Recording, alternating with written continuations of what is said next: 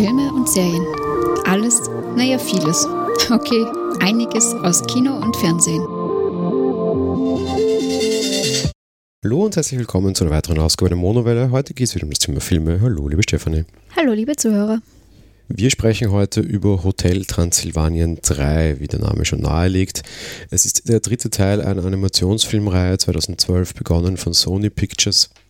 Regie führt wie immer Jandy Tartowski, ähm, sage ich jetzt insofern gleich vorneweg dazu, bevor es um die Besetzung geht, weil in dem Fall ist es halt der leitende Animateur, viel mehr geht es nicht. Ähm, man bleibt, bleibt quasi bei alten Erfolgskonzepten und behält auch die Regie bei, da macht er schon seit drei Teilen. Was man ebenfalls einfach weitermacht, ist ja quasi die Geschichte. Es geht diesmal darum, dass die Monster aus Transsilvanien einen Monsterurlaub machen, also eben auf Urlaub gehen. Nachdem wir im ersten Teil gesehen haben, wie generell die Monster quasi zurück in die Welt der Menschen kommen, haben im zweiten Teil gesehen, wie ein Mensch und ein äh, Monster ein Kind bekommen. Im dritten wird es dann, glaubt man, ein bisschen trivialer und es geht Richtung Urlaub. Aber, so, jetzt im Detail, liebe Stefanie, worum geht es tatsächlich? Ja, äh, im Endeffekt tatsächlich ähm, ist es so, dass Mavis, also die Tochter von Graf Dracula, ihrem Vater mal Auszeit gönnen möchte, denn der hat ja in seinem Hotel ständig damit zu tun, also eben in dem Hotel Transsilvanien, äh, damit zu tun, seine Gäste mal zufriedenzustellen und äh, steht schon ganz schön unter Stress und sie denkt sich, der braucht halt jetzt auch mal Urlaub und sieht eine Werbung für Monsterurlaub, für eine Kreuzfahrt. Also lädt sie alle daraufhin ein, also einladen zumindest, äh, sorgt sie dafür, dass sie diese Überraschungs Reise antreten und alle zusammen, nicht nur ihr Vater Graf Dracula und sie mit ihrem Mann, sondern eben auch die ganze Monsterbekanntschaft und äh, Verwandtschaft macht dort eben jetzt eine schöne Kreuzfahrt, wo sie unter anderem Sehenswürdigkeiten sehen und es natürlich allerdings auch nicht ganz so glimpflich abgeht, sondern durchaus äh, Rivalen mit auf dem Spiel stehen. Nämlich sehen wir im dritten Teil hier die Familie van Helsing, die natürlich aus anderen Filmen auch schon bekannt ist und sich damit brüstet, äh, Monster zu jagen ja, diese letzten Endes quasi auch erlegen will. Wir sehen auch ganz am Anfang des Films, noch bevor es quasi in der Jetztzeit ist, dass quasi die Kraft Dracula halt, ja, quasi die Van Helsing-Familie schon lange von denen gejagt wird, aber halt das Unsterbliche im Endeffekt gegen Menschen natürlich immer eigentlich am längeren Hebel sitzt. Ähm, ja, von daher äh, sehen wir da schon ein bisschen den Ausflug in die Vergangenheit und die Vergangenheit holt ihm dann quasi auf der anderen Seite wieder ein. So, wesentlich kürzer wird es, was die Besetzung betrifft, wer Regie führt, habe ich schon gesagt. Worum es geht, habe ich auch gesagt. Es ist ein Animationsfilm, dementsprechend kann ich jetzt keine Schauspieler nennen, die Rollen verkörpern, einfach weil alles animiert ist. Hingegen gibt es allerdings sehr bekannte Synchronsprecher quasi, also bekannte Schauspieler, die den Charakteren ihre Stimmen verleihen. Nach wie vor in der Rolle des Graf Dracula quasi ist im deutschen, also in der deutschen Synchronfassung Rick Canavian, wahrscheinlich am ersten bekannteste Grieche Jules Mayato, beziehungsweise generell aus der Polyparade. Im Englischen wird er von Adam Sandler gesprochen. Ein neuer Charakter. Die Kapitänin des Schiffs wird gesprochen von Anke Engelke, im Englischen von Kat Katrin Hahn. Ja, ansonsten relativ bekannte große Namen dabei, mehr oder minder. Ich gehe jetzt einfach nur ein bisschen danach durch. Janine Use, Axel Luther, Sebastian Schulz, Vico Klaren, Hans Eckhardt, Eckhardt und so weiter und so weiter. Unterstrich ganz viele bekannte Namen zumindest und ganz viele bekannte Synchronsprecher. Die Namen sagen euch jetzt vielleicht teilweise nichts, aber ihr kennt quasi die Stimmen oder die Leute, denen sie sonst ihre Stimmen verleihen. Große Ausnahme eben vor allem halt Rick Nevin und Anke Engelke, weil sie deutsche Schauspieler sind, wo man ihre Originalstimmen kennt. Bei vielen anderen Stimmen kennt ihr ja quasi die Hollywood-Gesichter und dann nur die deutschen Stimmen dazu und diese kriegt ihr hier jetzt auch wieder präsentiert. Im Englischen wie immer natürlich deutlich äh, besser besetzt, was die Namen betrifft. Ähm, auf der anderen Seite ist es halt immer die große Frage, ob man da halt auch alle Stimmen des Originals kennt. Da sind dann zum Beispiel noch so Leute wie Kevin James dabei, den man aus King of Queens kennt, oder Fran Drescher, den man zum Beispiel aus der Nanny kennt. Also ja, sehr bekannte Titel. So, soviel zu dem Ausflug in diese Richtung. Ähm, ich glaube, wir können uns das Thema schauspielerische Leistung sparen, oder? Ja klar, dadurch, dass alles animiert ist, aber in Richtung Animation natürlich ähm, muss Na, ich... das ist technische Umsetzung, auf das möchte ich jetzt noch nicht raus, Entschuldigung. Natürlich hast du eine schauspielerische Leistung, weil gerade der Film lebt natürlich sehr, sehr stark davon, was für eine Synchronsprecherleistung du hast. Etwas, was du sonst natürlich immer sehr, sehr stark einfach unter den Tisch kehrst, weil das halt, also das irgendwie das, das, das letzte kleine bisschen von Schauspielerei ist. Hier ist es natürlich extrem stark, weil auf der einen Seite spielen Animateure halt mit den Gesichtsausdrücken, auf der anderen Seite müssen halt Leute die Stimme entsprechend äh, vergeben und gerade Rick Neyman ist natürlich ein Stimmkünstler, der auf seine, seine großen Stärken, die er sonst so hat, hier auch wieder zurückgreifen muss. Ne? Ja, stimmt. Also ich finde auch, dass sie das alle sehr, sehr gut gemacht haben. Ich, ich mag die Reihe generell und mir hat das sehr gut gefallen auch wieder. Ich muss äh, sagen, dass mich ja normalerweise immer sehr stört, wenn äh, ausländische Charaktere im Aussprech absichtlich mit ausländischen Akzent sprechen müssen. Und hier hast du natürlich wieder so eine Rolle, wo das natürlich absolut typisch ist und Rick Nevens Stärke ist ja genau das zu tun. Ja? Der war ja schon der Grieche und jetzt ist er halt dann irgendwie so der halb verkappte Ruski, auch wenn es kein Ruski ist, sondern natürlich ein Rumäne, weil äh, Transsilvanien liegt ja dort. Und er spricht natürlich gerade auf Dracula ganz stark mit diesem Akzent. Das war jetzt ja italienisch, ich kann das nicht, das wurscht. Ähm, das hast du hier sehr, sehr stark drinnen. Ähm, es muss ihnen gefallen und wo es mich sonst so stark stört, in dem Fall gefällt es mir sehr gut. Es hat so einen, so einen gewissen Charme und anders ist in anderen Filmen, wie zum Beispiel bei Atomic Blonde, empfinde ich es hier nicht als Verhöhnung, ähm, sondern halt einfach als, als irgendwie eine Art Charme. Was man auch auf der anderen Seite sagen muss, und das hat mich in der deutschen Übersetzung sehr stark überrascht, sie spielen auch abseitig sehr stark mit dem Thema Dialekt. Ähm, und zwar nicht mit Dialekten von Ausländern, über die du dich beäumeln kannst, sondern über Dialekten von deutschsprachigen Kulturen. Du hast meiner Meinung nach auf jeden Fall einen Bayern drinnen, was natürlich irgendwie jetzt eine sehr low-hanging fruit ist, weil sich über Bayern mit Lederhose und Klischee-typisch lustig zu machen, ist einfach und was, was mir nicht gefällt. Ich glaube aber auch, dass du typische Wiener, nämlich mit diesem leicht Wiener höfischen Akzent drinnen hast, auch so mit die Formulierung, weil alleine, weil dann plötzlich irgendwas mit Gnädigste kommt, das ist so ein, so ein, so ein typisches Ding, das ist so typisch österreichisch, wenn nicht typisch wienerisch. Und da ist es nicht irgendwie die low-hanging fruit, dass du irgendwie, was ich weiß, einen äh, grantigen, Kaffee trinkenden Raucher zeigst oder so, sondern da sind es Kremlins, Kremlins, die plötzlich wienerisch sprechen und das super charmant machen. Ich fand, also das fand ich wirklich gut. Was sie leider nicht gemacht haben, und das ist natürlich dann nämlich nicht ein Low-Hanging Fruit, sondern ein sehr High-Hanging Fruit, also ein sehr schwerer Fall, würde mir natürlich als Randgruppe Österreicher auch mal Spaß machen. Ich meine, man könnte ja auch mal so ein Deutschen irgendwie aufs Korn nehmen, wa? Aber das traut man sich halt nicht, weil das sind natürlich dann potenziell irgendwie 80 Millionen Kunden, die das sehen und nicht nur 8 über den Österreichern gegen die bevölkerungsgrößte Gruppe irgendwie ein bisschen kicken. Und ich meine jetzt kicken im Sinne von treten und nicht kicken im Sinne von gucken, wie das vielleicht ein Berliner sagen würde. Ähm, ja, schwierig traut man sich nicht, fände ich mal, fände ich trotzdem mal nett auch. Ja, ist schwierig. Ähm, ich fand so, wie sie es jetzt im Gesetz haben, auch sehr gut. Ich muss gestehen, ich hätte, also den Österreicher daraus zu hören, ist, da muss man sehr feines Gespür für haben, fand ich, denn sie haben es jetzt nicht übertrieben. Meiner Meinung nach hat nämlich der Österreich schon einen stärkeren Dialekt eigentlich. Es ging gar nicht um Dialekt, es ging vor allem um die, um die sehr amtswienerischen äh, Ausdrücke und diese sehr hofische. Das ja. Gnädigste hat überhaupt nichts mit, mit Dialekt zu tun, wird aber, glaube ich, einfach weltweit nirgends verwendet, außer hier. Ja, eh, deswegen wollte ich auch sagen, da muss man schon sehr genau aufpassen, beziehungsweise sich da ein bisschen auskennen, um das überhaupt mitzubekommen, eigentlich. Gut, ich würde sagen, wir kommen zur technischen Umsetzung des Ganzen. Äh, ja, du darfst anfangen. Also ich fand auch im dritten Teil wieder, dass sie das sehr gut umgesetzt haben. Mir hat da Detailtreue oder auch die Detailverliebtheit immer schon sehr gut gefallen. Das ist in den anderen zwei Teilen so gewesen und auch jetzt hier wieder, wenn es zum Beispiel darum geht, dass diese äh, Schleimfigur, die wir da drin haben, da einfach äh, Dinge in sich aufnimmt, auf einmal aus dem Meer rauskommt und Fische in sich hat oder ja, halt seekrank wird und dann gibt es auf einmal einen kleinen Schleimi. Also solche Sachen zum Beispiel, ich fand es sehr, sehr gut gemacht und sehr, sehr gut auch umgesetzt. Das ist lustig, weil ich würde, wollte dir jetzt dann gleich sofort komplett widersprechen, muss mich aber dann mehr mit dir anschließen. Ich würde das allerdings auf zwei unterschiedliche Dinge nehmen. Detailverliebtheit, was Story betrifft, und Detailverliebtheit, was, was, was Humor betrifft, auch Detailverliebtheit, was Charaktere betrifft, ist total top und das, das gefällt mir total gut. Dieses, dieses ganze Setting macht natürlich total viel auf und sie, sie bedienen sich auch einfach klassisch allen so Monstern aus der Filmgeschichte, weil vor allem sind die in Hollywood produziert worden, äh, einfach kennt und irgendwie von, vom alten Urvampir, der dann sein Vater ist, bis hin zu irgendwelchen Schleimen, bis hin zu Frankenstein, äh, bis hin zur Mumie, da ist einfach alles dabei und alles wird in äh, der Art, die es ist, relativ stark persifliert auch durchaus und sehr lustig genommen einfach und das finde ich total charmant. Was ich Ihnen schon anlassen muss, und das ist für mich die echte klassische technische Umsetzung, ist die Detailverliebtheit, was die Animationen betrifft. Ähm, da ist es ist ein Sony Studios Film. Sony Studios ist mit Animationen, finde ich, deutlich hinter Pixar und hinter Disney und das siehst du hier, finde ich, auch wieder ganz, ganz stark. Einerseits, A, sie haben eine sehr klare Bildsprache, sie sind nämlich irre bunt, das kann man jetzt mögen, kann man nicht mögen. Ich mag es nicht, weil es ein bisschen zu viel Comic ist und vielleicht ein bisschen zu fröhlich und ich ein erster Mensch bin oder keine Ahnung was, da kann man mal jetzt alles hineinreden. Das ist aber Geschmackssache, weil das will ich gar nicht reden. Was mir allerdings schon sehr stark auffällt, die sind sehr repetitiv. Also irgendwie, äh, Dracula sieht halt auch immer genau gleich aus und der hat halt überhaupt keine Bandbreite und da ist halt einfach gar nichts drinnen. Der hat halt auch nur drei Gesichtsausdrücke. In dem Film kriegt er einen vierten, das ist schon mal eine Leistung.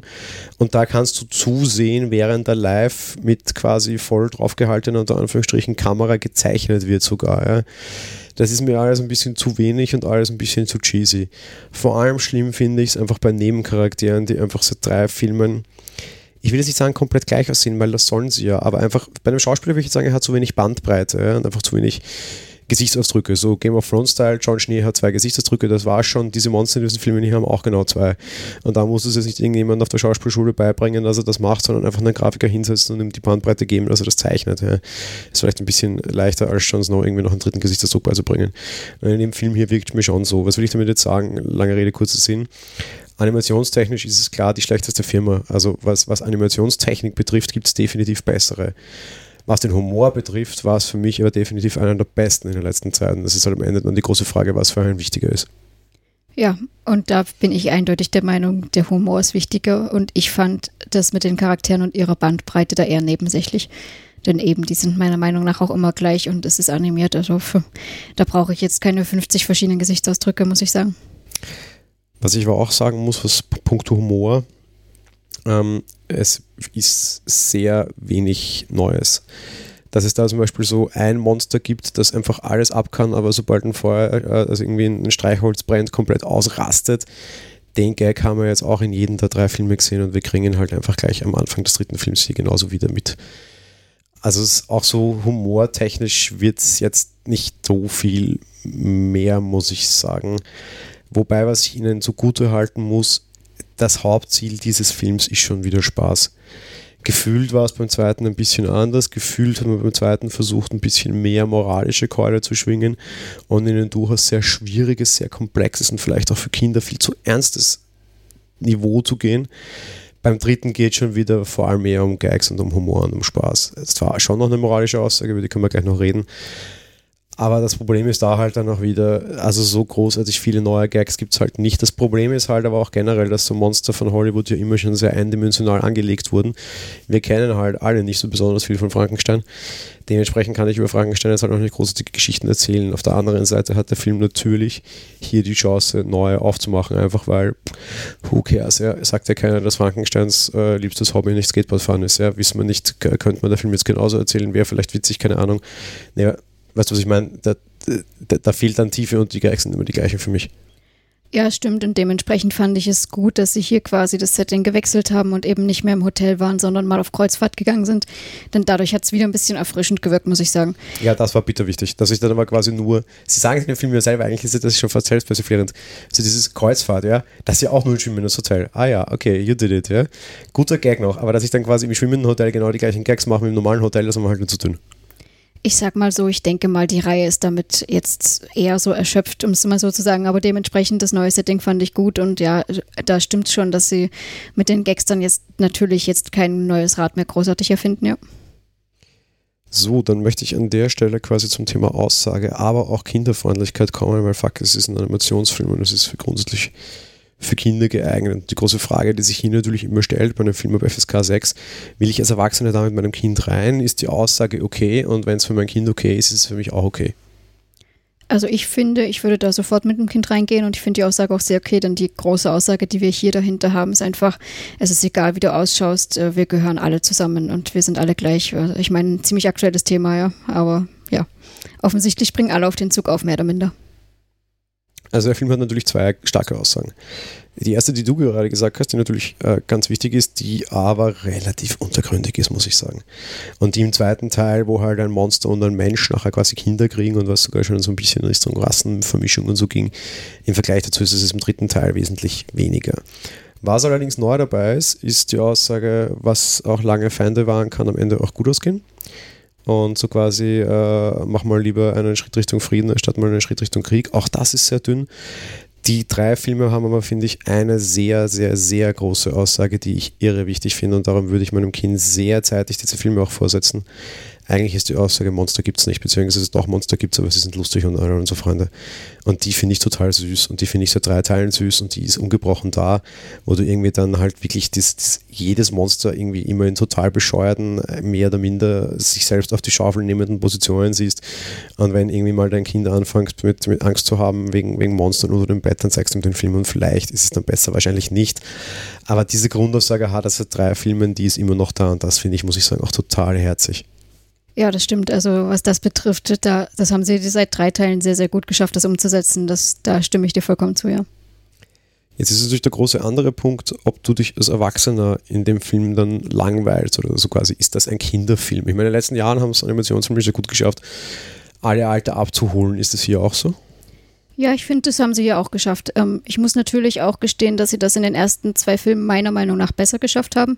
Aber auch im dritten schaffen sie es durchaus wieder, dass sich auch Erwachsene nicht langweilen, fand ich zumindest.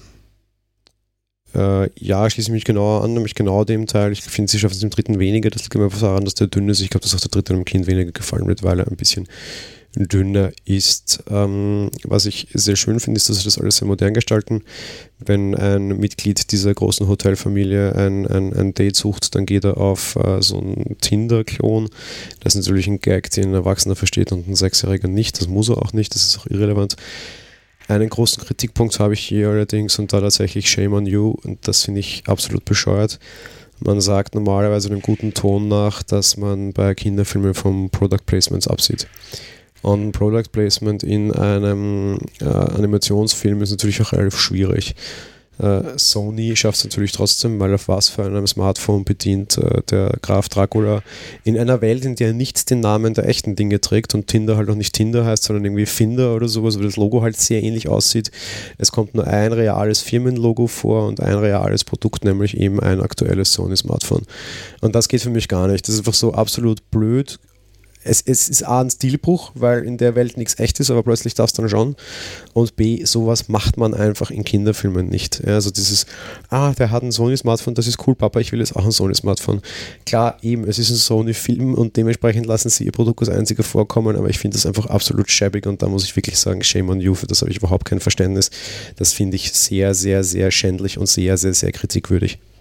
Auch wenn ich das ehrlich gesagt nicht mitbekommen habe, weil ich in dem Moment nur auf dieses Programm darauf geachtet habe, dieses Jing oder wie auch immer. Ähm, ja, ist natürlich nicht in Ordnung, stimmt schon.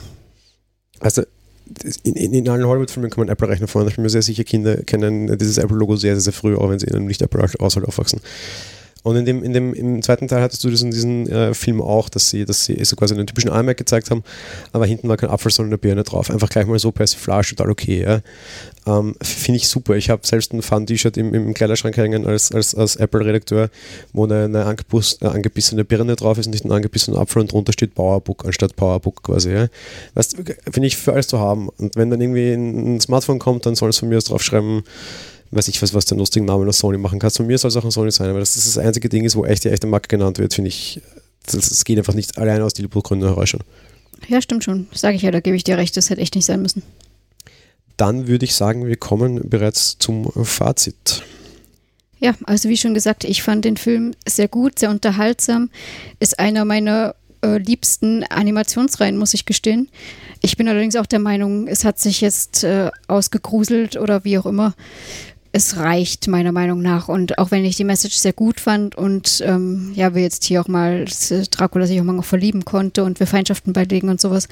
Ähm, ja, meiner Meinung nach eben, sie können keine großartigen neuen Gags offensichtlich erfinden und dementsprechend bin ich der Meinung, äh, es reicht. Es ist, war sehr, sehr nett und auch wieder ein sehr, sehr schöner Teil. Ich habe wieder gelacht, aber die anderen zwei waren grundsätzlich besser und aus meiner Sicht sollte das ein guter Abschluss sein.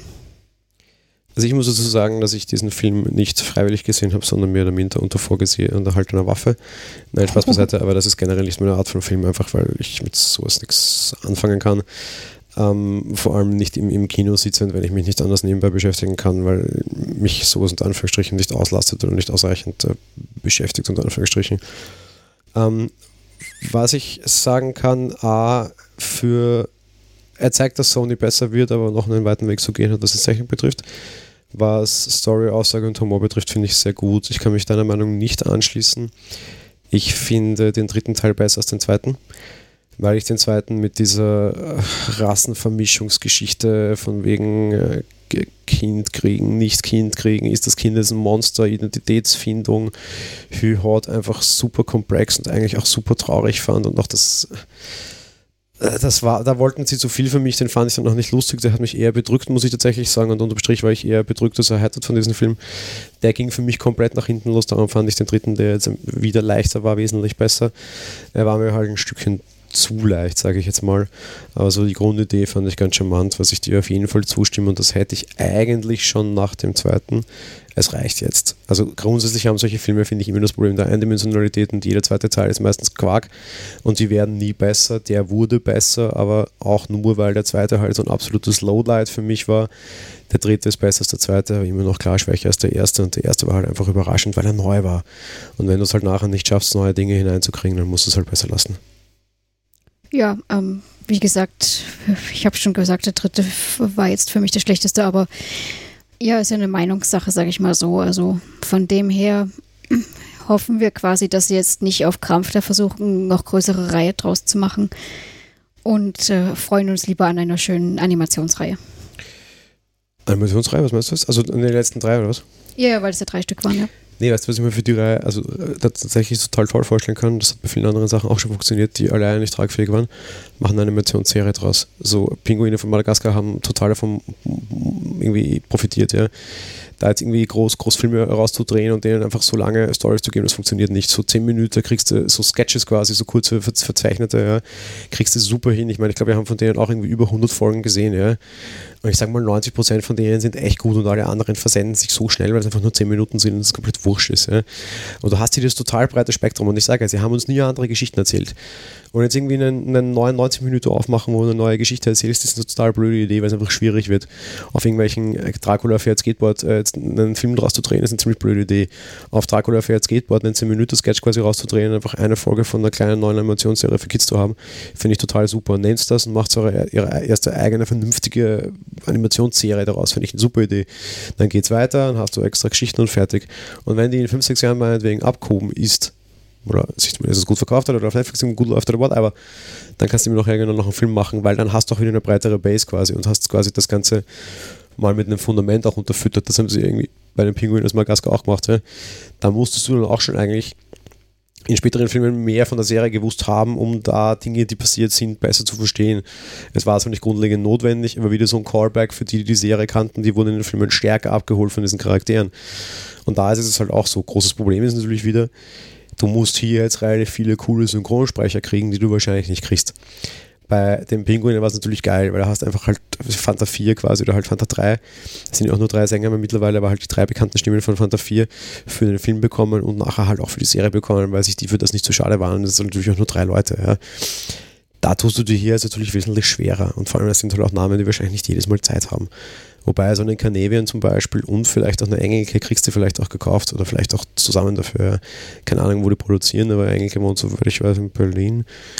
Äh, da sind auch die meisten Synchronstudios, das kriegst du vielleicht noch irgendwie gebacken. Dann sollen sie irgendwie versuchen, mit den kleinen Namen irgendwie einen Spin-off rauszudrehen.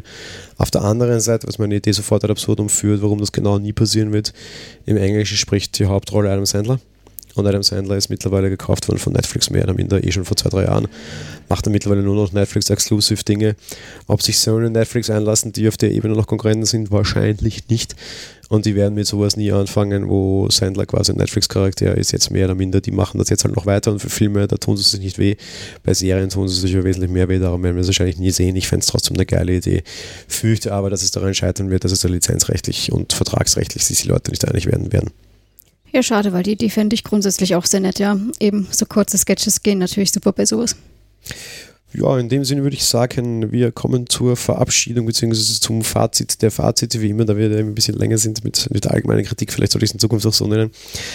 Ähm, ja, äh, meine Güte kann man machen, ja, ganz einfach. Äh, muss nicht unterwegs sein, äh, aber wenn irgendwie das, weiß ich was, ab sechsjährige Kind jetzt nach Hause kommt und irgendwie zuppelt und sagt, Mama, Papa, ich mag den Film sehen, dann kann man den am Sonntagnachmittag irgendwie am Fernseher anschmeißen und nebenbei vielleicht noch ganz gut dösen, ohne den Film dabei völlig zu verpassen, weil völlig bei Bewusstsein sein muss man als erwachsener Mensch nicht, um die Handlung mitzubekommen und den einen oder anderen Gag ist okay, tut nicht weh. Es gibt wesentlich schlimmere Animationsfilme von Sony, zum Beispiel der Animoji-Film neulich. ja, ähm, ich habe natürlich hier niemanden mit einer Waffe bedroht, möchte ich noch sagen, ja. Und ich sagte ja vorher schon, dass es Spaß ist. Du wolltest die unbedingt sehen und ich habe mich halt dann mehr oder minder dazu erweichen lassen. Das ist nicht meine Art von Film. Ne? und ja, wie ich auch schon sagte, netter Film, war lustig und klar für Kids natürlich auf jeden Fall sehr schön und angucken und ist ein netter Unterhaltungsfilm, eben wie schon gesagt, fürs Wochenende mal für nebenbei. Ja, ganz genau. Ja, dementsprechend wünschen wir vor allem euren Kindern, aber natürlich gerne auch euch viel Spaß mit Hotel Transylvanien 3. Genau, viel Spaß dabei. Und passend zum Namen des Films natürlich auch einen schönen Sommerurlaub. Ja, stimmt. Jetzt ist es ja nun heiß genug und Hochsommer, also viel Spaß im Urlaub und viel Spaß mit dem Film oder auch woanders. Wir hören uns sicherlich wieder.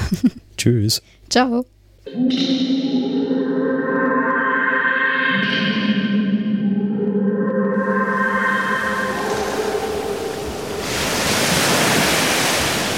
Monowelle ist ein kostenloser und privater Podcast von Jan Gruber. Mehr Informationen dazu findet ihr unter www.monowelle.at. Abonniert den Podcast mit iTunes oder dem Podcatcher eurer Wahl. Wir freuen uns über Kommentare auf der Webseite, Audiokommentare, Empfehlungen oder gar Bewertungen bei iTunes.